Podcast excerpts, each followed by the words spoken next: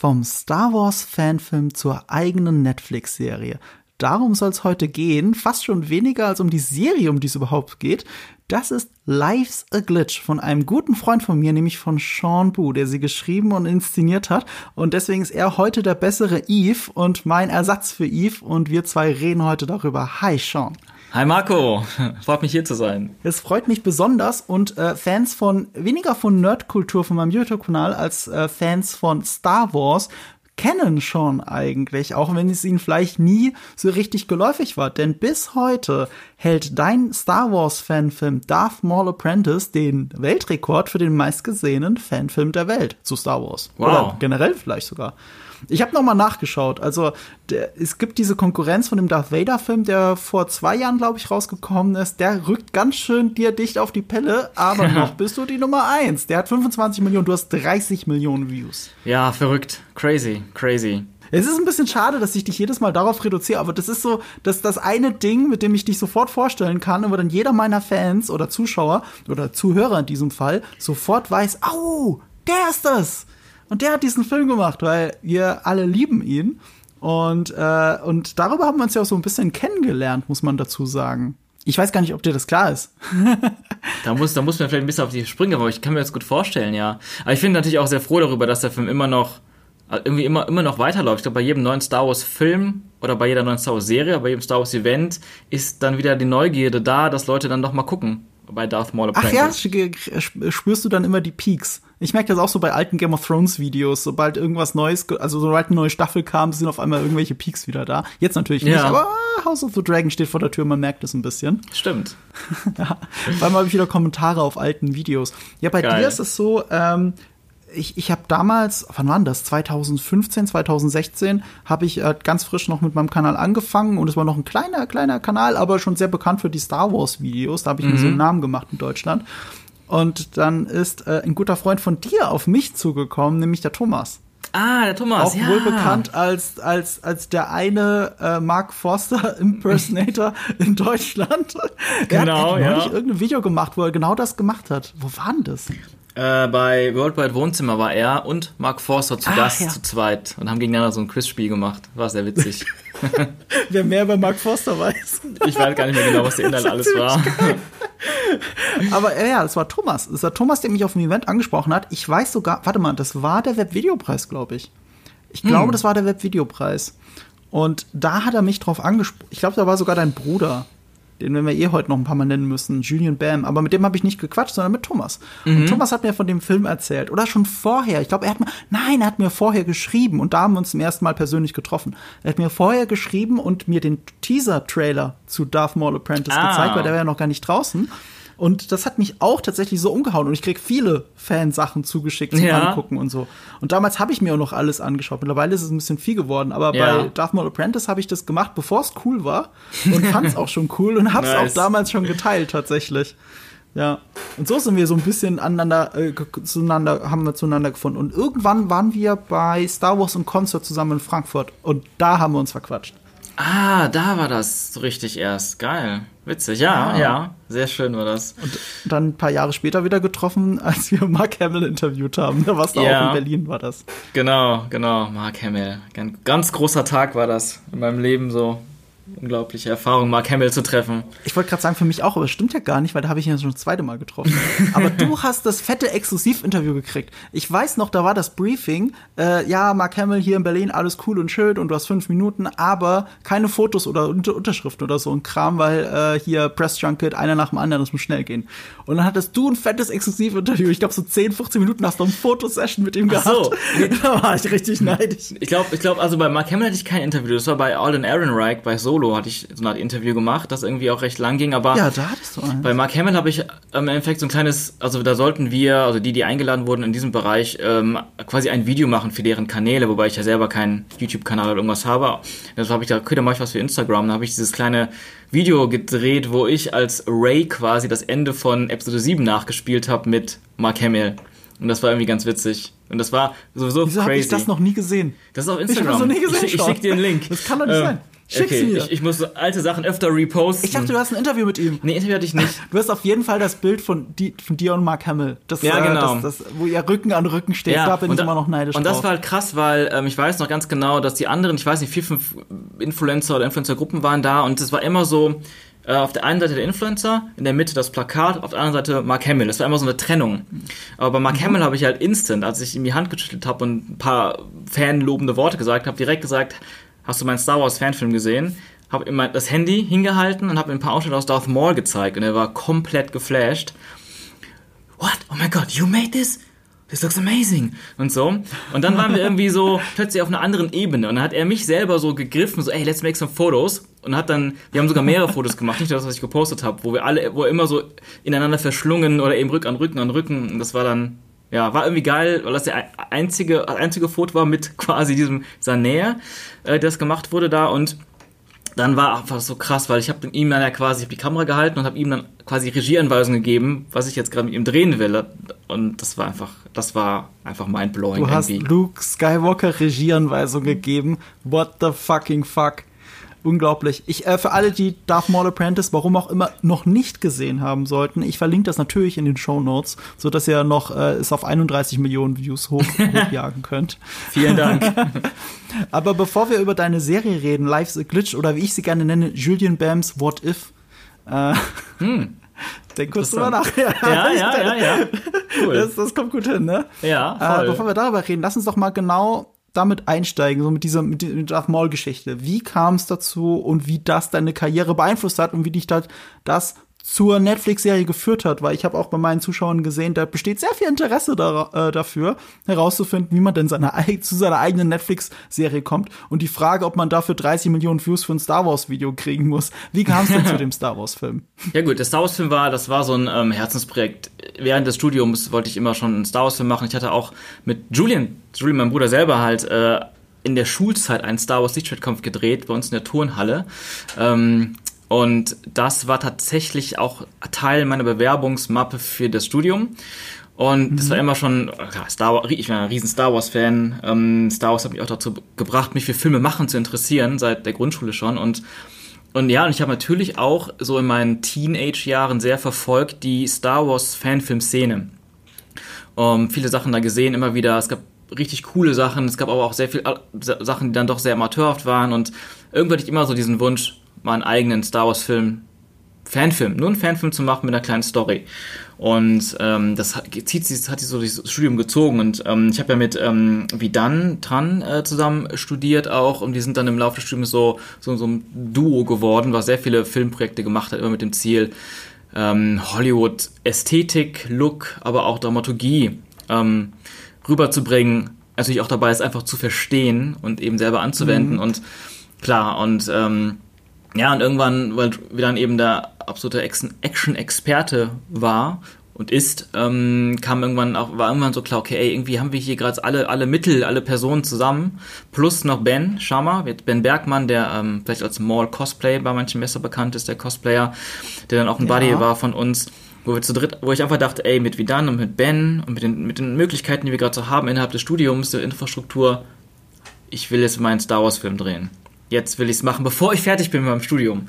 Als freies Projekt. Ich will ohne Credits. Einfach so, so zwischen, neben den Dingen einfach so ein, ein Semester dann noch so einen coolen Star Wars Film drehen. Und mit dem Anspruch aber, das soll so aussehen, ähm, dass man am Ende nicht unterscheiden kann, ist es jetzt offiziell von Lucasfilm oder ist das ein Fanfilm? Weil mich hat es halt immer gestört bei Fanfilmen. Es gab so viele mit so viel geilen Ideen oder geilen Kostümen oder geilen Effekten oder geilen Fights auch, aber es war nie, es war ganz selten und fast nie eigentlich so der Fall bei den alten Fanfilmen zumindest, dass alles gestimmt hat.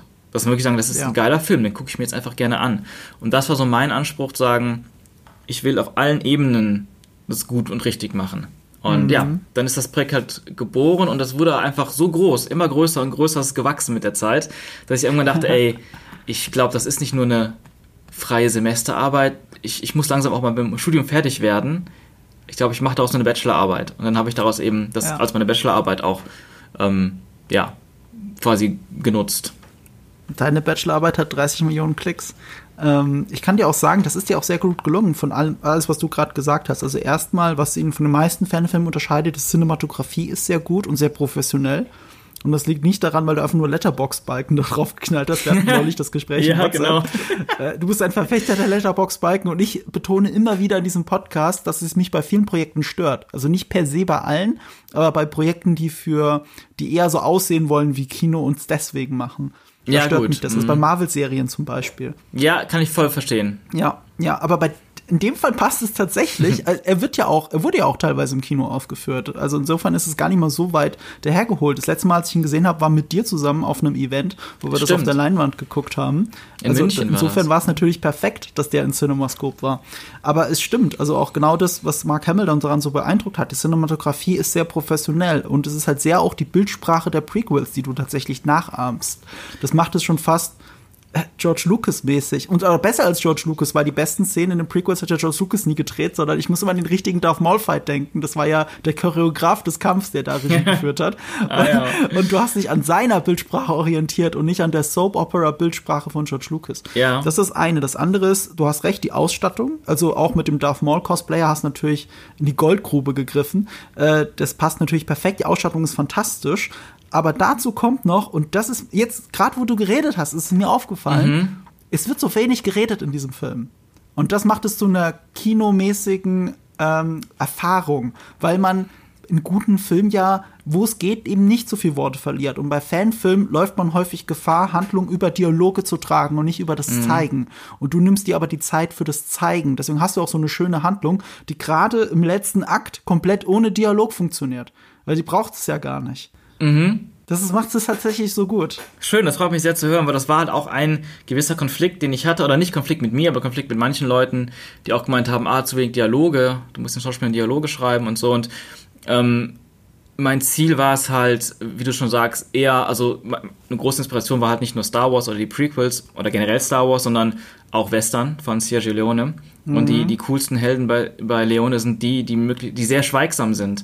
Und wo du lange zwei bis zweieinhalb Stunden bis drei Stunden Filme hast, wo verhältnismäßig wenig Dialog ist und so viel über Blicke erzählt wird. Und irgendwie, das, das war so mein, auch mein, äh, mein Anspruch oder mein, mein, womit ich mich einfach auseinandersetzen wollte. Wie viel kann man rüberbringen, nur mit Blicken, mit Mimik und ähm, und dann, das war so schön, weil ich weiß, ich habe dafür Kritik bekommen in der während und oder vorher, vor dem Dreh, während des Drehs und dann natürlich verunsichert das einen als Regisseur, ich auch vielleicht doch mehr darauf Fokus setzen sollen. Und ähm, dann kam irgendwann Mad Max Fury Road raus von äh, George Miller. Tom Und- Hardy redet quasi nicht. Ey, Tom Hardy redet fast gar nicht in diesem Film und der Film ist komplett. Er hat mich komplett umgehauen, der Film, weil er so geil war in so vielen Belangen. Und dann irgendwie hat mich das noch, mir das nochmal mehr Mut gegeben und äh, Sicherheit. Und ich denke, ey, es geht auch so und es kann auch geil sein. Nicht jeder Film muss gleich sein. Und, wie du selber schon richtig gesagt hast, viele Fanfilme verkommen zu dem ganz viel Dialoge dafür rüberzubringen, mit tausend Star Wars Zitaten wahrscheinlich noch drin und dann von Schauspielern rübergebracht, die dann wahrscheinlich auch einfach nur Fans sind und keine Schauspieler. Das macht's ganz schlimm und, und selbst, wo du gesagt hast, ja, die Fanfilme, die machen ja so viel über, versuchen so oft äh, über die, über die Dialoge, die Handlung vor, zu erzählen. Äh, der, der das wahrscheinlich am meisten mitge oder oft mitgeprägt hat, ist George Lucas selbst in seinem Prequel-Film, wo ja auch gefühlt viel zu viel äh, Tell ist anstatt Sh Show. Also, dass Ja. er viel zu viel über Dialoge versucht zu, zu lösen oder zu erzählen, anstatt über eine starke Bildsprache oder Acting. Außer in dem Kampf von Darth Maul zum Beispiel, der eben nicht von George Lucas ist. So, Weißt du, Im Ja. Drehbuch steht da irgendwas von, schwingt das Lichtschwert und einer fällt tot um, der andere wartet hinter den Schleusen. Aber es war halt, ähm, ach, wie heißt er denn nochmal? Äh, Nick. Nick Gillard. Nick Gillard. Nick Gillard war es ja, der das inszeniert hat und dem tatsächlich eine Geschichte quasi gegeben hat. Und das macht es sehr Italo-Western-mäßig. Deswegen ist der schönste Moment im Darth Maul, äh, im, Darth, im richtigen Darth Maul-Fight, dass Darth Maul und Obi-Wan Kenobi sich nur angucken können und diese Türen sie trennen. Mhm. Ja. Und so einen ähnlichen Moment hast du ja. Und das ist ein Western-Moment. Mhm. Das macht es so stark. Ich krieg grad Gänsehaut, während ich davon rede. Geil. Das spricht für deinen Fanfilm. Schon. Ja, Das ist schön, und das freut ich, mich. ich würde sogar, ich würde jetzt aber so weit gehen, um da ein bisschen die Brücke zu schlagen. Life's a Glitch, die Netflix-Serie, die heute, wenn ihr diesen Podcast hört, am 21. Oktober jetzt in vier Folgen auf Netflix zu finden ist. Es sind vier Folgen, ne? Richtig, vier ich habe Folgen. nur einen Screener für vier Folgen gekriegt. Okay, vier Folgen.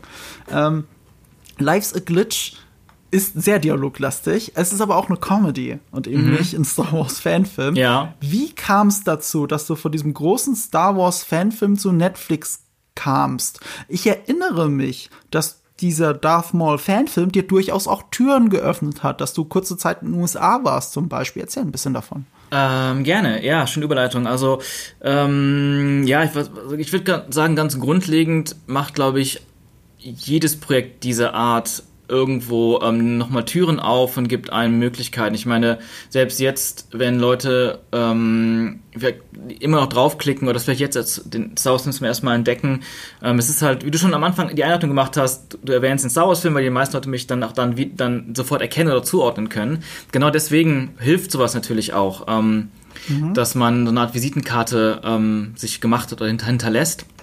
Und ähm, ich ich war dann auch mit Fidan zusammen ein paar Tage oder äh, zwei Wochen irgendwie in Hollywood, weil wir hatten recht viele ähm, interessierte Talent Agencies, die uns angeschrieben haben. Und dann haben wir so eine kleine Rundtour bekommen und haben verschiedene Studios kennengelernt und äh, Studio-Chefs ähm, und so mit Leuten geredet. Unter anderem das, das, äh, die Produktionsfirma von Johnny Depp oder die Produktionsfirma von Channing Tatum. Das war sehr witzig. Ähm, aber im Endeffekt ist nicht so richtig was Konkretes daraus entstanden. Es war eher so ein Kennenlernen, Meet and Greet und im Endeffekt ähm, hat, hat das eigentlich den Leuten gefehlt in dem Moment immer, vor allem diesen Agencies, ja, ihr seid talentierte Filmemacher, wo ist euer Skript? Wo ist das nächste große Ding? Ja. Und für mich war es so, ich bin gerade, ich habe zwei Jahre im Star Wars Film gearbeitet, das war mein Leben, äh, mein, mein Ein und Alles, mein, damit bin ich ins Bett gegangen und am nächsten Tag wieder aufgewacht mit dem Projekt. Da war also, und dann war es endlich fertig und online und ähm, für mich war eigentlich so, jetzt einfach mal entspannen und nichts machen.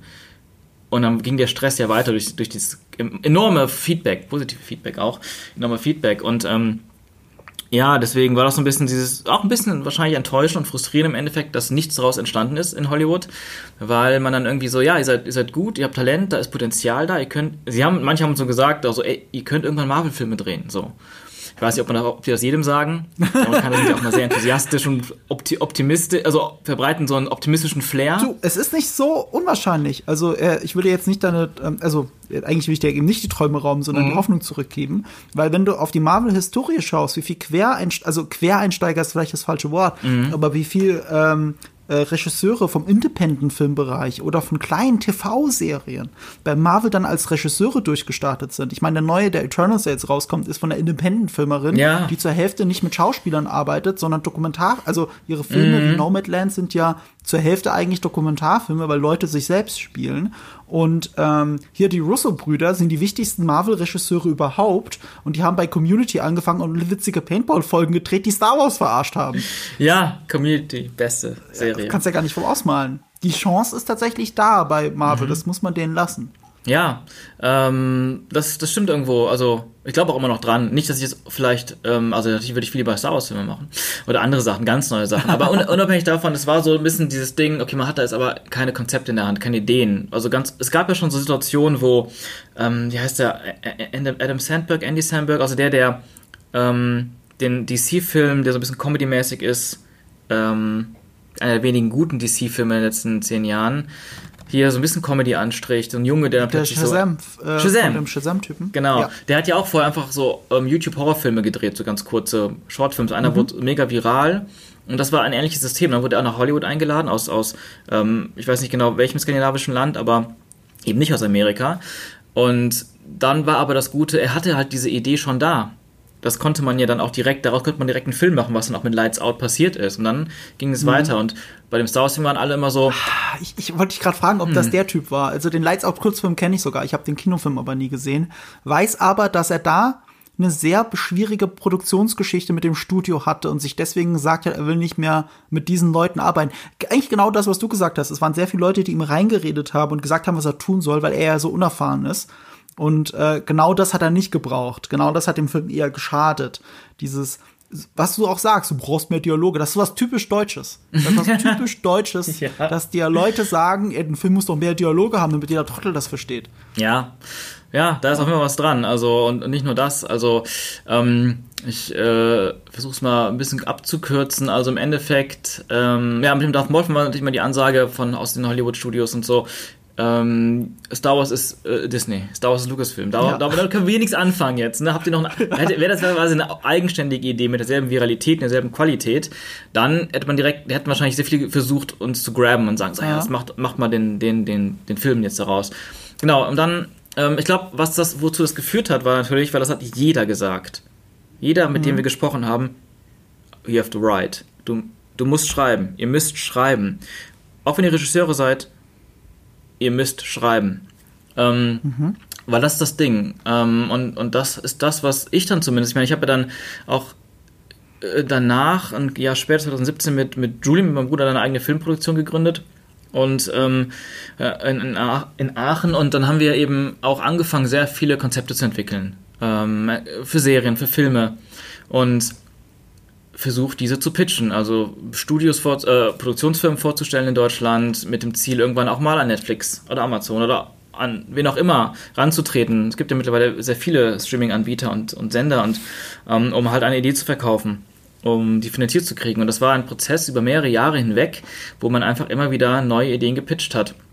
Und dann kann ich halt eben auch sagen, das meiste waren Absagen, also war eigentlich nur Absagen die ganze Zeit. Und man arbeitet wirklich intensiv an Stoffen und, und Ideen und Geschichten und glaubt daran, steckt Herzblut rein und hat das Gefühl, es könnte was Geiles werden, das gab es noch nicht in Deutschland und so, ähm, oder es gab es noch nicht in dieser Form und, und wir, oder vom, also wenn ich jetzt einfach von mir spreche, ich war ja immer so, ich, ich liebe Genrefilme. Also äh, sei es Science Fiction oder Fantasy oder Action oder Thriller oder Horror. Also quasi alle Filme, die nicht in Deutschland produziert werden. Ja. Und ähm, das war ja immer schon so der, die Schwierigkeit in Deutschland überhaupt damit, ähm, das finanziert zu bekommen, daraus produzieren zu können in Deutschland. Und erst mit Netflix, also unter anderem ähm, sind solche Sachen wie Dark dann plötzlich möglich Ja. geworden. Und das ist halt eine geile, geile Sache, weil ich habe sehr, sehr lange Zeit wirklich gedacht, so im Studium noch, mein Ziel ist Hollywood, mein Ziel ist Los Angeles. Ich will irgendwann in Los Angeles leben, weil nur da werden Filme gemacht, die ich machen will. Das heißt nicht, dass ich nicht auch andere Filme gucke gerne, wenn sie gut gemacht sind, aber als, als eigener Filmemacher war das immer das Ziel. Und jetzt ändert sich aber das, die Landschaft in Deutschland Schritt für Schritt. Und es, sind immer, es ist Ja. immer mehr möglich, Genre zu machen. Ähm, Red Blood Sky, Blood Red, nee, Blood Red Sky, auch Von, äh, Netflix-Produktion. Peter Torwart. Genau, deutscher Film. Ultra erfolgreich gewesen. Ich habe ihn selber noch nicht gesehen tatsächlich, aber ähm, es ist halt auch komplett Genre. Ähm, auch das, wo alle in Deutschland immer sagen, sowas gibt's in Deutschland nicht. Auch dank Netflix. Und da war äh, Peter Torwart auch sehr lange hinten dran. Und ich finde, ich würde sogar es anders formulieren als du. Eigentlich ähm, ist nicht, dass es das nicht in Deutschland gab, sondern es gab es mal und es war wieder weg. Es muss ja wieder her. Also bevor die Nazis die ganzen großen äh, Filmemacher vertrieben haben, war Deutschland Vorreiter in Horror und Sci-Fi. Das kann man sich ja gar nicht Stimmt, vorstellen. ja. Also von Nosferatu bis Metropolis, Deutschland war Vorreiter und die Nazis haben die Leute vertrieben. Und, und ich meine, selbst, ähm, äh, selbst die, er ist auch aus Österreich, äh, hier, wie hieß der nochmal, der ähm, Nobody's Perfect gemacht hat. Äh, heißt der Film nochmal auf Deutsch? Das ist so berühmt. Nobody's Äh. Perfect? Ah, du weißt doch schon.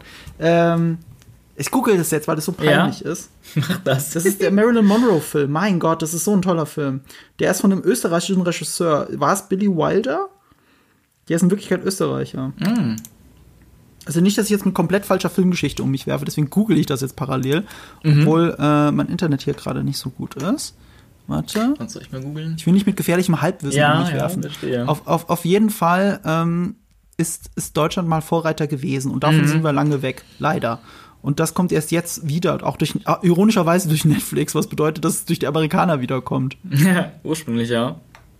Aber irgendwo auch ja, ein bisschen durch die EU auch, weil sie ja quasi dafür gesorgt hat, dass Netflix und andere ähm, Anbieter innerhalb der europäischen Länder eigene Produktionen entwickeln müssen oder das Gelder dazu Budgets da reinfließen.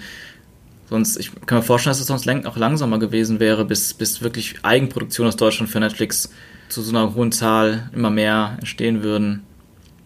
Ich bin jetzt gerade in so einem, kennst du dieses Gefühl, wenn man IMDb-Loop gefangen ist und sich nur noch durchklickt, um zu den Informationen zu kommen, Ja, die man eigentlich wollte und jetzt noch gut. tausend andere Sachen sieht? Weil ich sehe gerade, Nobody's Perfect hieß der Film gar nicht. Ich dachte die ganze Zeit, der heißt so in, in den USA. Also der Marilyn Monroe, ich muss jetzt über Marilyn Monroe draufkommen. Das Witzige ist, Ja. äh, äh, die meisten, die meisten Zuhörer von uns werden es selber jetzt auch nicht gerade in der Sekunde besser wissen. Aber, ähm, aber einige schon. Einige wissen ganz genau, wovon ich rede und was ich hier alles. Some Like It Hot heißt der Film in Wirklichkeit. Ah, manche mögen es heiß. Manche mögen es heiß.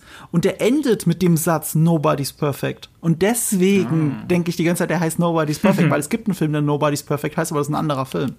So. Verstehe. Und manche mögen es heiß war von. Da, da, da, da, da.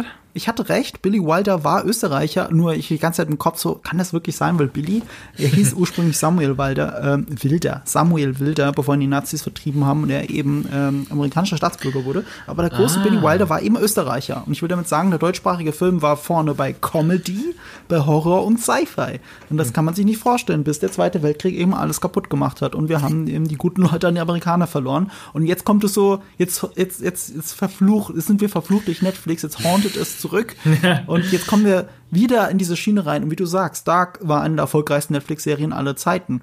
Und was mich auch wundert, ist zum Beispiel das Squid Game jetzt so komplett weltweit durch die Decke geht, damit die erfolgreichste Netflix-Serie aller Zeiten ist. Und sie ist auch nicht amerikanisch, sondern ist koreanisch. Ja. Also Netflix muss man lassen, durch die vielen heimischen Produktionen, durch die lokalen Produktionen, ähm, schaffen sie es auch wieder so einen weltweiten Serien- und Filmmarkt herzustellen, wo auch richtig kreative Leute die Chance haben, sich auszutoben. Und wo du auch von deinem Fanfilm geredet hast, ich meine, leicht abgeändert hätte das genauso gut bei Love, Death and Robots enden können. Das ist eigentlich gar nicht so Stimmt. weit hergeholt, wenn man so drüber nachdenkt. Ja, Ähm, aber das ist halt alles eine David Fincher-Produktion. Vielleicht solltest du dich nicht an Netflix wenden, sondern David Fincher. stimmt. Ja, die Love, Death and Robots Sachen liebe ich auch. Und was du gerade gesagt ich hast auch. mit, dem, mit der Intentionalität und auch sowas wie Squid Game, ne, das ist ja auch super interessant, weil wenn du einfach mal drüber nachdenkst, ähm, wie, wie sehr ein Film oder wie sehr Kinoreleases es schwer haben, überhaupt weltweit Release zu bekommen. Viele, viele Filme, die in Amerika laufen, die vielleicht nochmal irgendwo in Europa laufen und das war's und keiner sieht die. Oder asiatische Filme erst recht, die ja überhaupt keine oder ganz selten mal eine große Plattform kriegen im Kino außerhalb von ihrem Entstehungsland. Und bei Netflix ist es egal. Egal in welchem Land. Die sind, die Eigenproduktion zumindest, einfach überall zu sehen. Das ist halt so geil, weil nur dadurch kann sowas wie Squid Game dann so ein massiger Erfolg sein.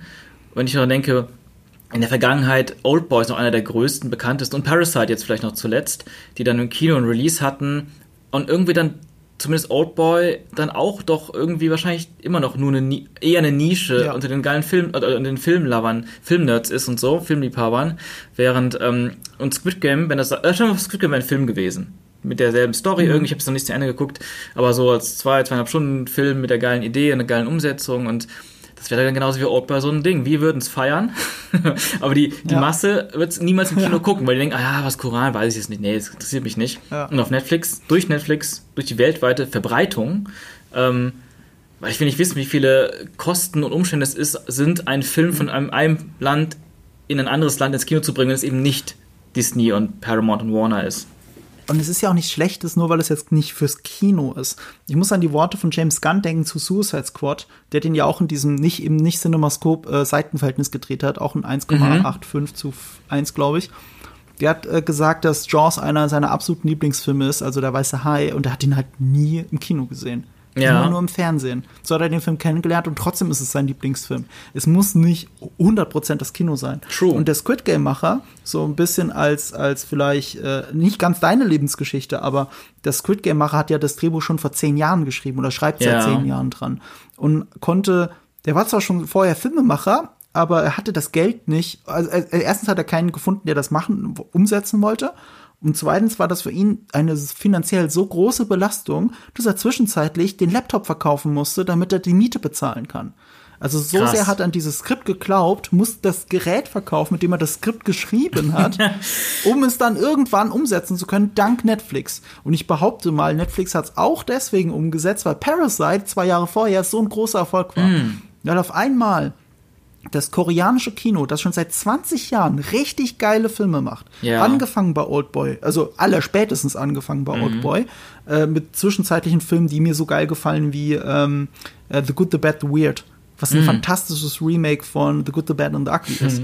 Ähm, solche Filme haben die Koreaner und seit seit 20 Jahren. Also äh, auch, auch äh, hier die Zombie-Filme in den letzten Jahren und so, aber die kamen alle noch nicht so in der breiten Masse an. Das war Parasite, die so diesen internationalen Durchbruch dann auch Ja. für den koreanischen Film gebracht haben. Und dann die logische Folge ist eigentlich schon Squid Game.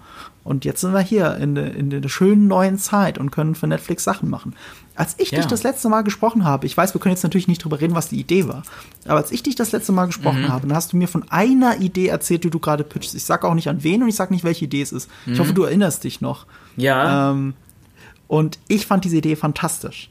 Ich fand es wirklich fantastisch. Und es ist schade, jetzt zu hören, wo du es gerade davon erzählt hast, dass sie anscheinend nicht genommen wurde. Äh, ist ein bisschen schade, aber ich hoffe, du, du klammerst dich noch ein bisschen an der. Hast du mehr, so, waren viele dieser Ideen in diesem Kaliber, wo, wo man eigentlich schon, also wo ich als jemand von außen sagen muss, boah, diese Idee, das ist eigentlich eine richtig geile Idee. Und das aus Netflix und äh, das auf Netflix aus Deutschland zu sehen, hätte ich echt gerne. Ich hätte mir das angeguckt. Cool. Zu 1000 Prozent. Geil. Und äh, schade, dass das nicht passiert ist. Ähm, hast du noch mehr solcher Ideen, wo du wirklich denkst, ah, scheiße.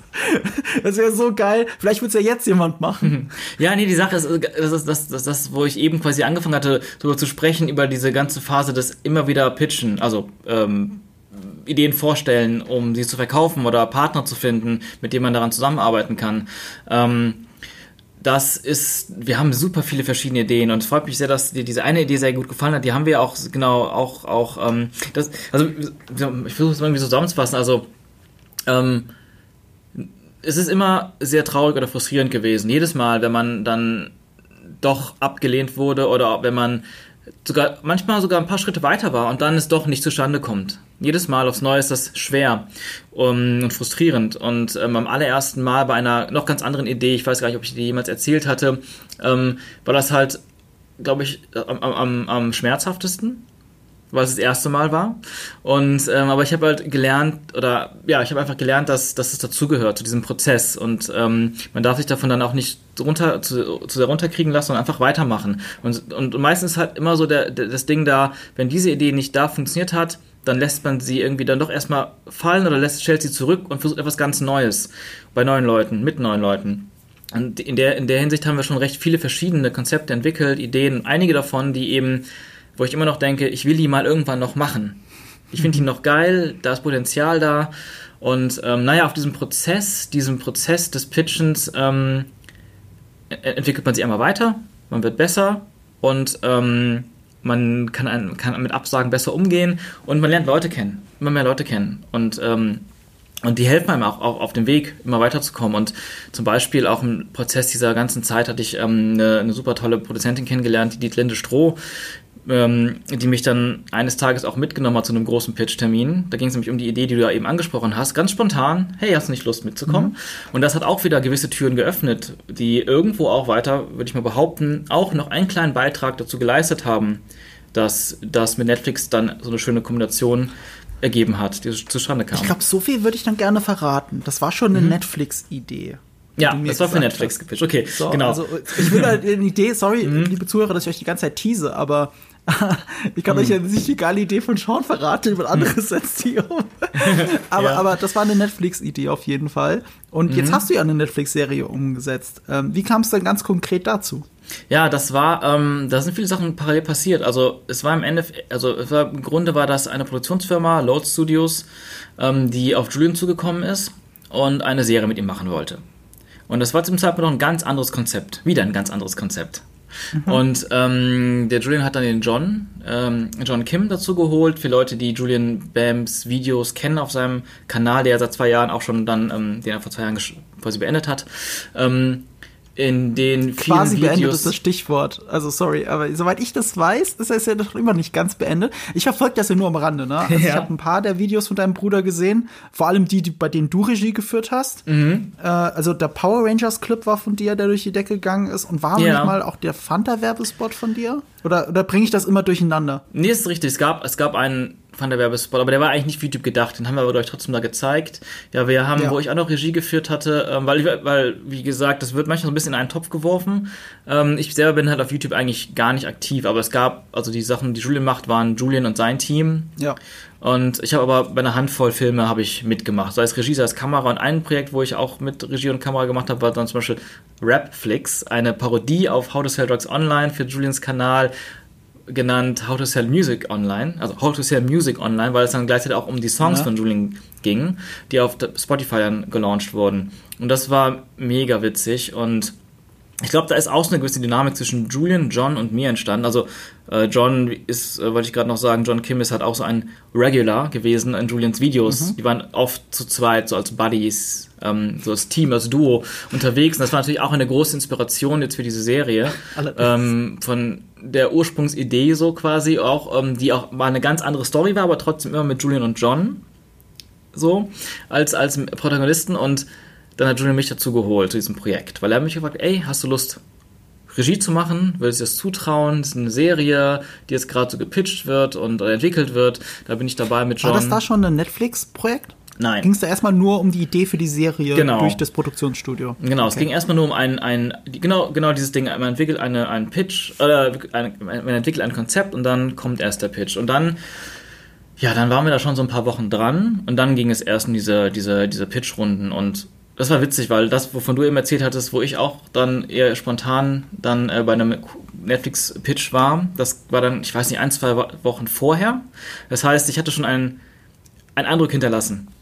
Natürlich habe ich auch bei mhm. diesem Gespräch auf Morphin gezeigt. Ich habe unser Rapflix-Projekt gezeigt. Und ich glaube, das hat auf jeden Fall für positive, für positive ähm, Resonanz gesorgt. Und dann kam kurz später die Produktion auch noch in einen Pitch mit diesem Konzept, mit Julian. Und natürlich muss man sagen, das wahrscheinlich absolut größte Zug, also Zugpferd war natürlich Julian, natürlich auf der einen Seite wegen der Kreativität und der Uniqueness seiner Videos, aber auch wegen der großen Reichweite, muss man auch einfach sagen. Was ja, natürlich das alles auch be super begünstigt hat und ich will jetzt gar nicht, also ich, wahrscheinlich wäre ich im Endeffekt auch irgendwo egal gewesen. Aber ich, ich, ich äh, rede mir gerne ein, dass trotzdem durch diese verschiedenen anderen Dinge, die passiert sind, trotzdem irgendwie dieser ganz gute, positive Eindruck entstanden ist, wodurch es einfach noch mal ein bisschen schmackhafter wurde. Auch wenn es vielleicht nur so ein ganz kleiner ja. Teil war. Ja, du hast halt den Eindruck, also, guck mal, ich habe die ersten zwei Folgen gesehen von den Vieren. Und du merkst schon, dass das ein eingespieltes Team ist, dass das alles auch gedreht hat. Das merkst du einfach. Das merkst du an der Art des Humors, das merkst du an der Chemie zwischen allen Beteiligten.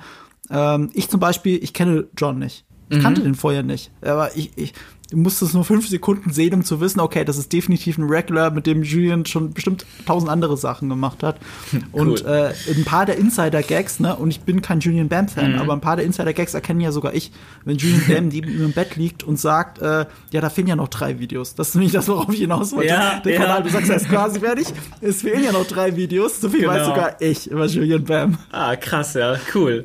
Ja, das sind so Kleinigkeiten. Also, ähm, wir haben schon ganz bewusst bewusst wollten wir nicht einfach nur ähm, YouTube in größer machen, ähm, sondern mhm. wirklich mit einem ganz anderen Ansatz, dass man das, also dass es wirklich eine Geschichte ist, äh, Charaktere, Schauspieler ähm, und ähm, nicht, ja, sagen so, einfach gesagt, im Vergleich zu der Netflix-Serie ist YouTube-Videos nochmal für ein etwas jüngeres Publikum, würde ich sagen, und nochmal alberner oder slapsticky, slapstick-lastiger oder auch parodiemäßiger auch einfach. Ne? Das ist nochmal eine andere Art von Humor. Ja. Und hier wollten wir halt wirklich sagen, wir wollen jetzt mal einen Film drehen, quasi. Und ähm, es ist interessant, ähm, und, und, und, und dann finde ich es aber immer schön, wenn wir dann doch noch hier und da Sachen gefunden haben, wo man wirklich so direkte kleine Anspielungen hat, Schmankerl für die Fans. Ähm, und natürlich ist es auch so ein gewisser Vibe, eine gewisse Art von trotzdem Humor und Ideen. ist natürlich trotzdem aus dieser Art von Kreativität von Julian auch vorhanden, auch von John, ähm, die man dann auch aus YouTube irgendwo wahrscheinlich so ein bisschen zurückverfolgen kann. Man sieht sehr stark an der Musikvideosequenz. Es gibt eine Musikvideosequenz, ohne zu viel zu verraten. Mhm. Die hat auch diese leichten How to Sell Drugs Online Fast Vibes, von mhm. denen du geredet hast. Also einfach die Art, wie es inszeniert ist, hätte das in dem Moment auch von der Bild- und Tonfabrik kommen können. Aber wir reden schon die ganze Zeit drum rum. Worum geht's denn in Life's a Glitch? Worum geht's in Life's a Glitch? Life's a Glitch geht es, äh, also es ist eine Comedy-Serie. Ähm, ich würde es auch irgendwie als Abenteuerserie beschreiben oder Buddy-Comedy. Ähm, mit einem leichten Hauch Science-Fiction. Und es geht darum, dass Julian und John quasi Figuren, die so ein bisschen auf sich selbst basieren, auch in einer überspitzten Form.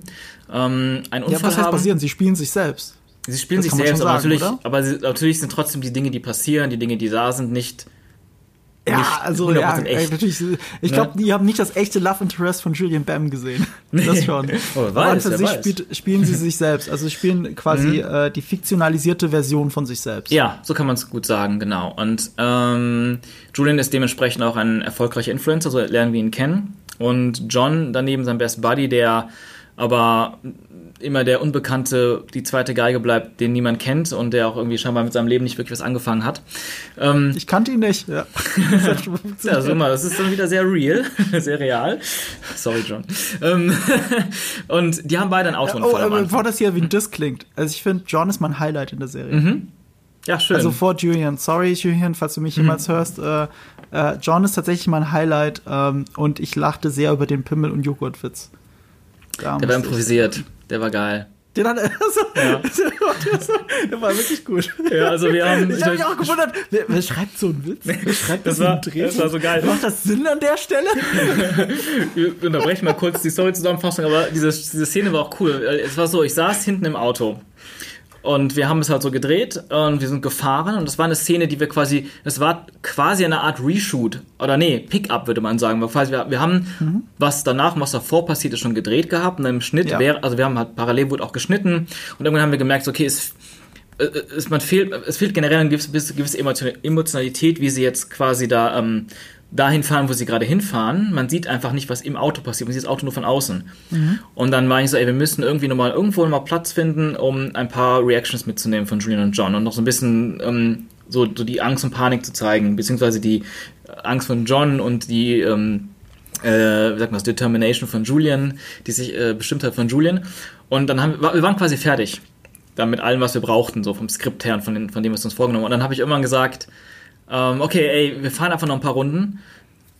Hau, hau, mal ein paar Sachen raus, John. Hau mal ein paar Sachen raus. Äh, äh, erzähl uns mal dein dreckiges, dreck, dreckigstes Geheimnis und sowas. Dann hat der John die Sachen einfach rausimprovisiert. Da waren noch mehr Sachen, noch mehr ähm, witzige, völlig random ich Sachen. Ich glaube, ein paar Sachen davon ja, genau. waren echt. Denk mal darüber nach schon. Ein paar Sachen waren echt. Ach so. Denk mal darüber nach. Weißt ja. du, in so einer Situation ist nicht jeder kreativ sondern einfach ehrlich. Das, das kann sein. Das ist manchmal auch eine Mischung. Ne? Manchmal gehört es zusammen. Ich meine, wer kommt denn auf die Idee? Jetzt mal ganz ehrlich, wie kommt man denn auf die Idee? Das kann, du kannst nur diese Idee haben, wenn du es schon mal erlebt hast. Ob du, selber, ob du selber warst oder ob du den Joghurt gegessen hast, darauf kommt es gar nicht an. äh, eins von den beiden ist auch passiert. So, ich habe das jetzt mal hier so rausgehauen. Wenn ihr die Serie auch gucken solltet, dann wisst ihr, wovon ich ja. rede. Und ich wette, John weiß ganz genau, wovon ich rede. Ja, so. müssen wir darauf ansprechen. ähm, witzig. Ja, also, Drew und John im Auto, genau. Und dann sind wir beim Stichwort, wo ich eben aufgehört hatte. Ähm, also, die haben beide dann am Anfang der Geschichte einen Autounfall die sogenannte, mhm. die, die gerade angesprochene Joghurt-Szene ist an einer anderen Stelle. Und haben einen Autounfall und ähm, wachen auf in einer Paralleldimension, wo sie nicht mehr Julian und John sind. Julian, der vorher erfolgreich und berühmt war und sein Management quasi, wie wir es erzählen, alles für ihn geregelt hat, ist plötzlich ein, ein Nobody, ein Niemand, ein Taxifahrer, der nur Geldprobleme hat. Und John, der vorher nie was aus seinem Leben gemacht hat, ist jetzt ein berühmter Gangster-Rapper und vor allem auch in einer Position, der sich komplett unwohl fühlt. Und beide haben natürlich jetzt die, die Mission oder wollen zurück in ihre Welt, zurück, wollen in ihre Welt zurückkommen und parallel müssen natürlich da, da, um das zu schaffen, durch verschiedenste Abenteuer durch, lernen verschiedene Charaktere kennen, die natürlich Teil ihres jetzigen Lebens sind und Probleme machen. Gleichzeitig tauchen auch andere Figuren auf, die sie aus ihrem normalen Leben kennen, die jetzt aber auch in dieser Paralleldimension ähm, einfach ganz andere Menschen sind. Ja, man, im ersten Moment dachte ich, das ist eine Körpertauschkomödie. Sowas äh, nennt man nennt man das nicht auch Freaky Friday Genre wegen dem äh, Film? Aber aber kennst ja das Prinzip des mhm. Freaky Fridays, also dass man einfach den Körper tauscht. Äh, da, darüber ziehen ja viele Komödien ihren Gag.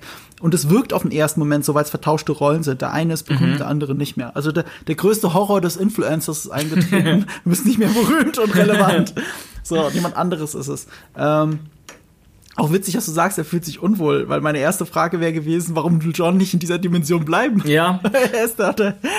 ich habe die ersten zwei Folgen gesehen. Mhm. Ich glaube, das wird noch ein Thema, kann das sein? Ich, ich habe so ein mhm. bisschen das Foreshadowing schon gesehen. Ja, das ist ja, ja auch genau. logisch, ehrlich gesagt. Mhm. Okay, gut. Dann wollen wir da nicht zu viel verraten. Ähm, aber es ist weniger eine Körpertausch-Geschichte, sondern wie du sagst, eine Paralleldimension. Oder ich würde sogar noch leicht anders sagen, ähm, ein bisschen What If Deswegen habe ich ja What If ja, gesagt. Es gibt dieses schöne, ähm, äh, diesen schönen Film, den ich leider immer noch nicht gesehen habe, den ich aber gucken will. Den gibt es auf Prime, glaube ich. Äh, der ist von Danny Boyle. Für den Film hat er No Time to Die, also den letzten Bond-Film, abgesagt. Ah. Er hat stattdessen den Beatles-Film gemacht. Wie heißt auch mal Yesterday. Und ah. in Yesterday wacht jemand auf in einer Welt, in der es nie die Beatles gab. Äh, der die Beatles nie berühmt geworden sind. Also nur eine kleine Sache ist anders. Aber Ja. jetzt ist er derjenige, der einzige Mensch auf der Welt, der sich an die Beatles-Songs erinnert. Also singt er die Beatles-Songs und wird damit berühmt.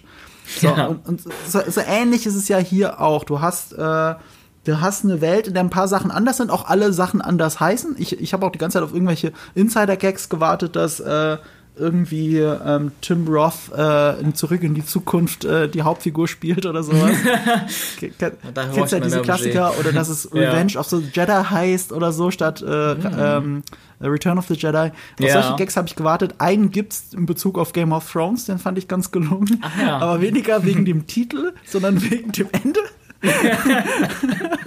das fand ich ganz nett. Aber ja, es ist so eine Welt, wo alle Sachen ein bisschen anders heißen, wo Spotify dann äh, Spatify oder Splatify oder so ähnlich heißt, ne? Splatify, genau. Genau, oder es heißt Goggeln statt Google. Mhm. Genau, genau. Also es sind so all diese, diese kleinen Sachen anders, diese Rädchen. Eine Sache ist komischer, komischerweise nicht anders und da muss ich dich wirklich an der Stelle leider hart kritisieren. Nein. Das ist ein großer Drehbuchfehler. Ja. Ah, ah, ah, ah, ah. Weißt du, dein, dein Bruder heißt Julian Bam. Mhm. Du heißt Sean Boo. So, und man muss jetzt nicht Sherlock Holmes sein, um zu wissen, dass jemand wie Tom Cruise natürlich nicht mit Cruise als Nachnamen geboren ist und damit schon als Actionstar auf die Welt gekommen Mhm. ist, sondern Tom Cruise, das ist ein Künstlername. Und Bam ist offensichtlich ein Künstlername. Wieso heißt dann der Taxifahrer Julian Bam? Mhm. Das ist halt das Fiktive. Wir behaupten einfach, dass Bam in dieser Serie, in dieser Geschichte einfach sein echter Name ist. Und ich meine, Richtig. den Bruder gibt's ja auch nicht in der Geschichte. Stimmt, ich geb, na, also ganz stimmt das auch nicht, weil ich habe dich gesehen. Ah, okay, ich habe deinen Cameo schon gesehen. Ich habe mich nur gefragt, ob der absichtlich gedreht war oder ob das ein Behind-the-Scenes-Material war. Das ist das Einzige, was ich Ähm, mich gefragt habe. Also eine sehr gute Frage. Ich muss kurz drüber nachdenken. Aber nein, es war wirklich bewusst gedreht. Aber es war Ja. mit dem, mit dem, ähm, alle, die da, also diese, das war auch wieder so eine von diesen Pickups, sogenannten Pickups, Sachen, wo man dann im Schnitt merkt, ah, irgendwie fehlt so ein bisschen Atmosphäre aufbauen, ein paar Close-Ups, wie so ein Set aufgebaut wird. Und dann haben wir an einem anderen Drehtag, ein paar Wochen später, wo wir dann nochmal Nachtdrehs hatten, an derselben Location für, für eine andere Szene, aus einer anderen Episode, gesagt, ey, komm, während das Set aufgebaut wird, Angelo, der Kamera gemacht hat bei uns, Angelo Kovacev, ähm, der, ähm, ey, film einfach ein bisschen mit, wie aufgebaut wird hier das Set. Und dann war einfach so, ja, irgendwann trägt eine Lampe rüber, irgendwann baut da ein Reflektor auf und, und Sean setzt sich mal da vor den Monitor, okay. Ja, so sah das so aus. Wenn Ja. ich hier und weiß, gewisse Chance setz dich mal hin. Was ich äh, nicht betröppelt hingesetzt, aber zu ruhig, zu ernst. Deswegen hätte ich Ja. auch mein Geld drauf gesetzt, dass es ein Pickup oder sowas war, aber Mhm. nicht, äh, nicht ein Behind the Scenes. Aber es hätte Behind the Scenes sein können, weil das war nicht extra alles dafür aufgebaut. Das habe ich Mhm. Genau. gesehen. Ich habe gesehen, das ist ein echtes Set. Das ist Ja, gerade genau, genau. jetzt einfach die Kamera in die andere Richtung gedreht. Das war alles. Quasi, genau. Auch so, du hast ja auch die zweite Folge gesehen, da ähm, am Ende ist man ja nachts auch in diesem Musikvideo-Drehset. Das war genau das Ding. Da, das war auch eine Idee, ähm, die ich dann geäußert hatte, wo ich dachte, ey, ähm, wir müssen da nicht groß was aufbauen. Wir haben, wir haben ein Set, wir sind ein Set. Lass uns das in die Szene bauen. Wir können Lampen hinstellen, die man sieht. In diesem Fall ähm, müssen wir da nichts verstecken, weil, und das hilft uns einfach auch, äh, Zeit und Geld zu sparen. Und dann haben wir das so gemacht und ja, ist dann alles ganz. Persönlich finde ich das sehr gelungen vom Look da. Ich mag generell den Look von der Serie, muss ich schon mal sagen. Also man sieht, dass es, ähm, äh, dass es jemand geschossen hat, der sich auch auskennt. Und dass es nicht einfach von eins zu eins von YouTube auf Netflix übertragen ist, das nicht. Was trotzdem, auch wenn du es nicht versucht hast, äh, um da ein bisschen in die Review zu gehen, aber ich habe nur zwei Ja. Folgen gesehen, deswegen kann ich das nicht, kann ich das nicht abschließend beurteilen. Aber ich finde schon, das ist ein Julian Bam Vehikel, also die Serie. Es ist schon für Julian Bam Fans und es ist auch nicht immer mein Humor. Aber ich fand John sehr witzig. Ich finde, Ja. man merkt die Chemie zwischen den beiden. Ich mag, wie schön es produziert ist. Äh, ich habe das fluffig weggucken können, die zwei Folgen. Cool. Und bin gespannt auf die letzten zwei. Ich würde es schon sehr stark Julian Bam-Fans empfehlen. Mhm. Bin aber gespannt, wie alle anderen darauf reagieren werden. Ja, Ich nehme mal an, du auch, weil du sitzt ja jetzt auf brennenden Kohlen. Wir nehmen das jetzt einen Tag, einen Tag vor der Premiere auf, bevor es auf Netflix läuft. ja, das stimmt. Bist du sehr nervös? Ähm, ich, ich bin schon nervös, ja, auf jeden Fall. Das ist immer so, äh, ja, ich bin gespannt. Ich meine, klar, es ist, es ist ähm, nicht unbedingt was für jeden. Das kann man schon sagen. Das ist ja auch, auch gerade bei Humor immer so eine, auch eine Geschmackssache. Ähm, aber ich glaube, dass die, das angesprochene Publikum trotzdem deutlich breiter ist, als Julians YouTube-Kanal es war. Ähm, aber natürlich, Julian Bam-Fans werden sich wahrscheinlich am meisten wohlfühlen. Natürlich würde ich, ich persönlich mir am meisten auch über Leute freuen, die mit Julian Bam vorher nichts anfangen konnten oder ihn auch gar- einfach gar nicht kennen. Aha. Einfach gucken und einfach eine, eine schöne Zeit, eine, eine spaßige Zeit haben mit der Serie. Ähm, von daher bin ich sehr gespannt. Ja, Ich kann mir gut vor, also ich also wie gesagt, das ist, es ist, es ist ja eigentlich sogar ein Vorteil von Netflix generell oder von diesen Serien, ähm, dass eigentlich jede Serie irgendwie für eine Nische gemacht ist. In den meisten ja. Fällen. Ich meine, auch nicht jeder guckt Horrorfilme, nicht jeder guckt Komödien, nicht jeder guckt Science Fiction. Aber es gibt trotzdem für jeden irgendwo was. Und genauso ähm, denke ich, dass da, dass das halt ähm, dann perfekt da reinpasst. Wenn ich jetzt zum Beispiel ein Kinofilm wäre, dann wäre es, glaube ich, schwierig. Ähm, also auch für mich, ich habe irgendwie das Gefühl, das passt nicht so richtig dahin ähm, in dieser Form. Aber als Serie auf Netflix, ähm, äh, würde man sagen, also findet es mhm. viel mehr sein Publikum. Ich muss auch dazu sagen, ich bin auch nicht ganz fair, weil äh, ich habe eine Schwäche für Buddy Comedy. Buddy-Movies sind meins, ne? Deswegen habe ich auch große Sympathien für deine Serie. Da bin ich auch nicht objektiv, das ist mir ganz klar. Ich hatte heute Morgen, äh, zum Zeitpunkt dieser Aufnahme, hatte ich mit Eve unser Streitgespräch zu Venom Let There Be Carnage. Mhm. Und es war auch ein bisschen Carnage, weil ich den Film halt tatsächlich überraschend gut finde und er halt gar nicht. Okay. Und es liegt halt daran, dass es ein Buddy-Movie-Comedy mhm. ist. Und die Buddy-Movie-Comedy Parts, das, das, das zieht immer bei mir. Deswegen lache cool. ich ja auch über den Joghurt weil das so ein schöner, schöner Moment war. Ja. Und jetzt, wo du sagst, dass das nicht Teil des Drehbuchs ursprünglich mhm. war, das erklärt es auch ein bisschen, weil ähm, äh, ich meine, Julian ist kein gelernter Schauspieler, äh, John wahrscheinlich auch nicht, dafür kenne ich ihn mhm. nicht gut genug. Aber das war so ein zutiefst ehrlich witziger Moment. Weißt du, was ich meine? Ja. Dafür hat es kein Schauspiel gebraucht. Das war einfach echt der Moment. Ja, also verstehe, diesen, ja. Äh, diesen Joghurt-Witz raushaut. Und deswegen ja. mochte ich das tatsächlich. Mhm. Und, und ich glaube, wenn ich mir was wünschen würde für die, äh, wie die Serie weitergeht, ich habe ja nur die ersten zwei Folgen mhm. gesehen. Dann wünsche ich mir mehr dieser Momente und bin halt gespannt, was noch passiert. Ja, cool.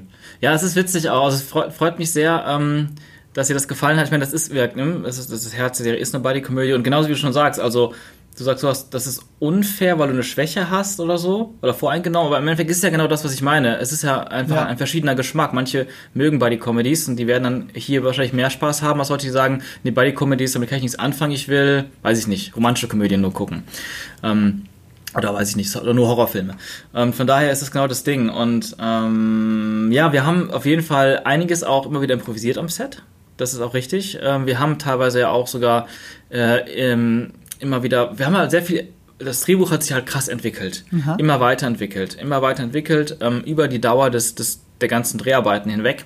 Und es ist halt so, ähm, ich glaube, es ist, es ist auch irgendwie so einer der Vorteile einer Serie. Und zumindest hatte ich letztens mit Vidan, mit Vidan so ein bisschen Talk über genau dieses, dieses, dieses Thema, von wegen, wie, wie, wie, wie das ja immer ist. Weil Vidan hat ja schon bei einigen Serien wie Into the Badlands und so ähm, Action gemacht. Ähm, und der bekommt das dann ja auch so mit, wie sich Dinge auch einfach während des Prozesses ändern, weil man merkt, hey, diese Dinge funktionieren gut, diese Dinge funktionieren nicht gut. Oder zum Beispiel Julian und John, an den ersten paar Drehtagen haben wir so noch nicht so ganz gecrackt, wie diese Dynamik funktioniert. Mhm. Und dass du, dass die dann am Ende so natürlich ähm, sind, wie du sagst, man merkt, die sind schon ein eingespieltes Duo. Ähm, ja, sind sie zum Teil, aber manches hat sich auch erst entwickelt. Die Rollen haben sich auch noch etwas entwickelt. Wir haben uns erst im Laufe der Zeit so richtig, richtig gefunden mit den Figuren und von da an konnten wir dann noch ähm, viel besser schreiben und die nutzen die Figuren und gleichzeitig auch, weil wir haben halt nicht chronologisch gedreht, was ja auch noch recht normal ist, ne? So vom, vom, vom Drehplan her, mal das, mal das, mal das, hier, da, dort, erst Indoor, dann Outdoor, whatever. Schauspieler können da, da und dann. Und dann ist es halt sehr unchronologisch und man dreht irgendwie von allen Folgen immer mal hier und da was, was es auch zu einer gewissen Challenge macht, natürlich, die Übersicht zu behalten. Aber dadurch ist zum Beispiel auch passiert, dass einige Szenen aus der ersten Folge erst relativ spät gedreht wurden. Wo wir schon viel weiter waren im, im Learning, im ja, Finden, im ja. Entwickeln. Und ja. ähm, dadurch, das ist halt ganz cool, weil dadurch dann halt auch die erste Folge schon von Anfang an diese Dynamik ganz gut hm. ähm, etablieren konnte. Ja, ist schön. Hast du denn schon was anderes in Aussicht, was du als nächstes machen wirst? Ähm, Darf ich mal ganz offensiv fragen? Äh, ja, gerne. Also aktuell ist es natürlich so, jetzt startet die Serie gerade. Und dann ist man natürlich erstmal ganz gespannt, wie es ankommt, ähm, ob es ankommt und, und was dann daraus resultiert. Ähm, aber genau, also jetzt erstmal geht es natürlich darum zu gucken, ob wie das Ding ankommt, wird es erfolgreich, geht es dann damit weiter oder nicht weiter. Ähm, da fängt natürlich auch sehr viel ab in Zukunft, also erstmal so ähm, projektmäßig ab und gleichzeitig bin ich jetzt aber auch wieder dran an äh, einem größeren Job jetzt noch für dieses Jahr und also Werbe, Werbe, Kurzfilm und könnte dich auch interessieren, aber es ist noch nicht so 100% spruchreif, dass ich dir schon sagen kann. Vielleicht nächste Woche. Vielleicht Kannst nächste du mir Woche? sagen, wenn die Kamera aus ist, willst du mir das gerade sagen? Ja. Also wir ähm, sehen uns ja auch bei der podcast Genau. ja, dann, das hast du selber schon angesprochen, dann sind wir natürlich auch an diesen, oder Julian ist an, diesen, an seinen letzten drei Hauptvideos, die er noch versprochen hat zu machen und auch mit großer Leidenschaft dahinter ist. Und da werde ich auch, bin ich auch mit involviert. Wir hatten gestern schon, oder in den letzten Wochen immer wieder Drehbuchmeetings. Und das ist ja auch so schön, weil man hat, wirklich muss man einfach sagen, wir haben bei diesem Projekt ja so viel gelernt. Einfach so viel Erfahrung gesammelt, gelernt und entwickelt, weiterentwickelt. Und all das wendet man jetzt natürlich an bei jedem nächsten Projekt. Und auch, auch jetzt, wenn es auch nur um diese drei YouTube-Videos geht, ähm, die jetzt noch kommen, auch da kann man vieles anwenden, was man gelernt hat, auch, auch vor allem jetzt was Drehbuch anbelangt. Und ähm, und dann, ja, ich weiß, ich habe ich hab in den letzten Wochen einfach, da, da hat es mich sehr gejuckt. Ich wollte ein, ähm, ich habe angefangen, einen Horror-Kurzfilm zu schreiben. Eigentlich nur so ja, als oh. just for fun, weil ich noch nie Horror inszeniert habe und einfach immer das wollte, weil ich mega auf Horror stehe. Und da hat mich tatsächlich eine Szene und ein Schauspieler aus unserem Projekt zu inspiriert.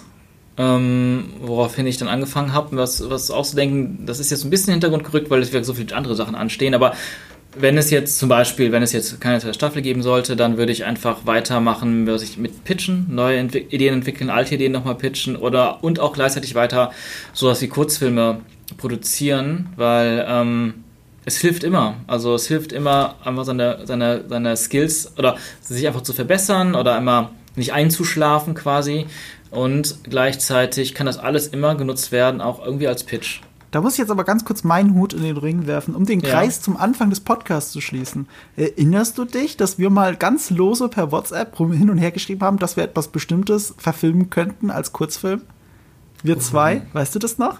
Boah, was war ich das? Ich wusste noch? es, dass es nicht mehr weiß. Ist egal, ich schreib's, ich sag's jetzt einfach, soll doch jemand anderes die Idee klauen. Viel Spaß mhm. dabei, du wirst es nicht so gut machen wie Sean Boo. Ähm, wir zwei sind ja Fans. Ich habe ein ganzes Video dem Ganzen gewidmet äh, von Colin Trevorrows ähm, Duel of ah, the Fates, von dem Drehbuch. Mm. Und wir haben doch noch rumgealbert auf WhatsApp. Ja, also eigentlich könnte man da schon was von verfilmen. Hier die eine ja. Szene oder also du hast gemeint, ich würde, du würdest halt gern was davon filmen. Ich habe dir gesagt, lass doch das verfilmen äh, mit Kylo Ren, wie er gegen Darth Vader kämpft in dieser quasi Traumsequenz, weil du hast kein mhm. einziges Gesicht. Stimmt. Also äh, Kylo Ren hat ja in Duel of the Fates auch äh, äh, ein, ein, mit dem Helm verschmolzenes Gesicht. Das heißt, mhm. du kannst auch ohne Adam Driver tatsächlich ja, kannst stimmt. du einen Star Wars Fanfilm drehen, der diese geleakte Drehbuchseiten verfilmt, zumindest in diesem einen Abschnitt. Und das ist witzigerweise ist auch voll mit Horrorelementen. Deswegen musste ich gerade dran denken, als du davon erzählt ja, hast. Ja, stimmt. Ich will nur meinen Hut nochmal in den Ring mhm. schmeißen. Also, voll. Das ist auf jeden Fall auch ein schönes Ich wäre ja nicht der erste gewesen. Star Wars YouTuber, der irgendwie anfängt, Star Wars Fanfilme zu machen. Stimmt, ja. Also voll. mit dir würde ich das machen. Geil, ja.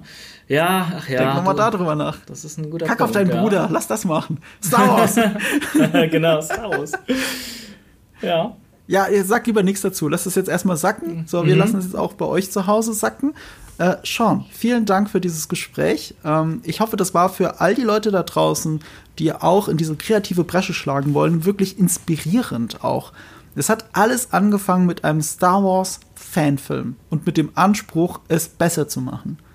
Und so, also das, das hat jeder. Jeder hat ein Handy zu Hause, sag ich immer. Wenn ihr Kurzfilme mhm. drehen wollt, fangt damit an. Es gibt ganze Kinofilme, die nur mit dem Handy gedreht worden sind. True. Es muss nicht Star Wars sein. Und selbst das ist ein, mit dank After Effects ist das möglich. Ich kann eine Lichtschwert hier rein animieren, wenn ich möchte. Absolut. Die Frage ist nur, wie du es inszenierst, die Geschichte dahinter. Das hast du ja gemacht. Du warst doch nicht der erste Star Wars-Fanfilm, der coole Lichtschwertkämpfe hatte, sondern du hast dem Lichtschwertkampf eine Geschichte gegeben. Das war der Unterschied. Ja, cool. Deswegen nimmt es als Inspiration und irgendwann habt ihr auch vielleicht auch eure eigene Netflix-Serie. ja, also es gibt viele, viele, was viele Wege für nach Rom. Auf jeden Fall. Wichtig ist, glaube ich, echt, wie du sagst, ähm, zu machen, zu filmen, kreativ zu bleiben, aktiv zu bleiben und sich vor allem auch nicht von ähm, ähm, sag mal, Fehlschlägen unterbringen zu lassen. Das ist mhm. alles Teil, Teil des Weges, Teil des Learnings, Teil des Prozesses, nach vorne zu kommen. Allein bei uns jetzt in der Serie, wir haben auch viele Fehler gemacht und dann haben wir daraus gelernt und dann haben wir das Drehbuch, Drehbuch nochmal umgeschrieben, vielleicht den anderen noch Pickup gedreht und Sachen auskorrigiert oder eine Schnittsachen noch geändert. Und teilweise haben wir auch gedacht, wow, hat ja überhaupt nicht funktioniert. Okay, lass mal gucken, wo wir hier noch ein paar von den Drehtagen Zeit abzwacken. Wir drehen die Szene einfach komplett neu. Wochen später in viel besser. Das gab es auch, tatsächlich. Und zack war der Pimmel im Joghurt. So schnell geht's. Unter anderem, genau. So, so, also, so entstehen die Perlen. So entstehen die Perlen. So entstehen manche Perlen, ja. Ja, darf ich noch einmal Werbung machen für unseren Podcast? Der ist Ja, ich wollte es eh machen. Ich habe es mir sogar aufgeschrieben, Ah, cool. ohne Scheiß. Ah, Sorry. geil. du, du hast ja auch einen Podcast. Du hast mich auch schon mal eingeladen, aber seitdem habe ich nichts mehr von dir gehört. Also eigentlich bist du selber schuld. Ja. Du hast einen eigenen Podcast. Also abonniert nicht nur Nerd und Kultur, sondern aus dem Off, aus dem Off-Podcast, den mache ich mit meinem Kollegen René Eschke und, und eben ich. Und ja, es ist tatsächlich leider so, dass während des Netflix-Projekts dass ich so eingespannt war in die Netflix-Produktion, dass ich einfach, dass wir keine Zeit gefunden haben. Es war wirklich 24-7 Job, Netflix und ähm, zumindest weil wir ja auch einfach unsere eigene Zeit so viel reingesteckt haben, wie es ging, weil wir das Beste machen wollten, was möglich war. Ähm, und deswegen ist der Podcast auch eingeschlafen, aber jetzt ähm, haben wir wieder angefangen und hoffen, dass wir es wieder einigermaßen regelmäßig hinkriegen. Also bei Spotify oder Apple Podcast könnt ihr aus dem Off mit Sean Bu und René Eschke hören. Wir reden über Filme und Games mit Schwerpunkt auf Storytelling. deswegen auch aus dem Off natürlich. Man ist aus dem Off reinbrüllt, wie die Story. Äh, was man hätte, was man hätte auch besser machen können oder generell, wie man selber Storytelling betreibt.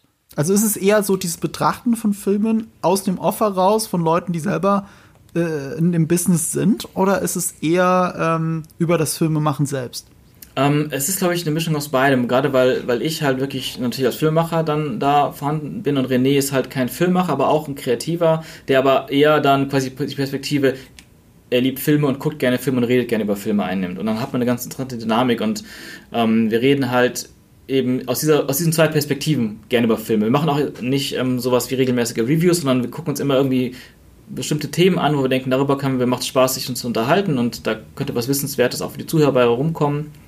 Und dann, ähm, so haben wir jetzt die letzten zwei Folgen ähm, einfach über Community geredet. Ach, Unsere. Lieblings-Comedy-Serie, die auch eine große Inspiration war für, für, für auch teilweise für die Netflix-Serie und, und für Julian und mich.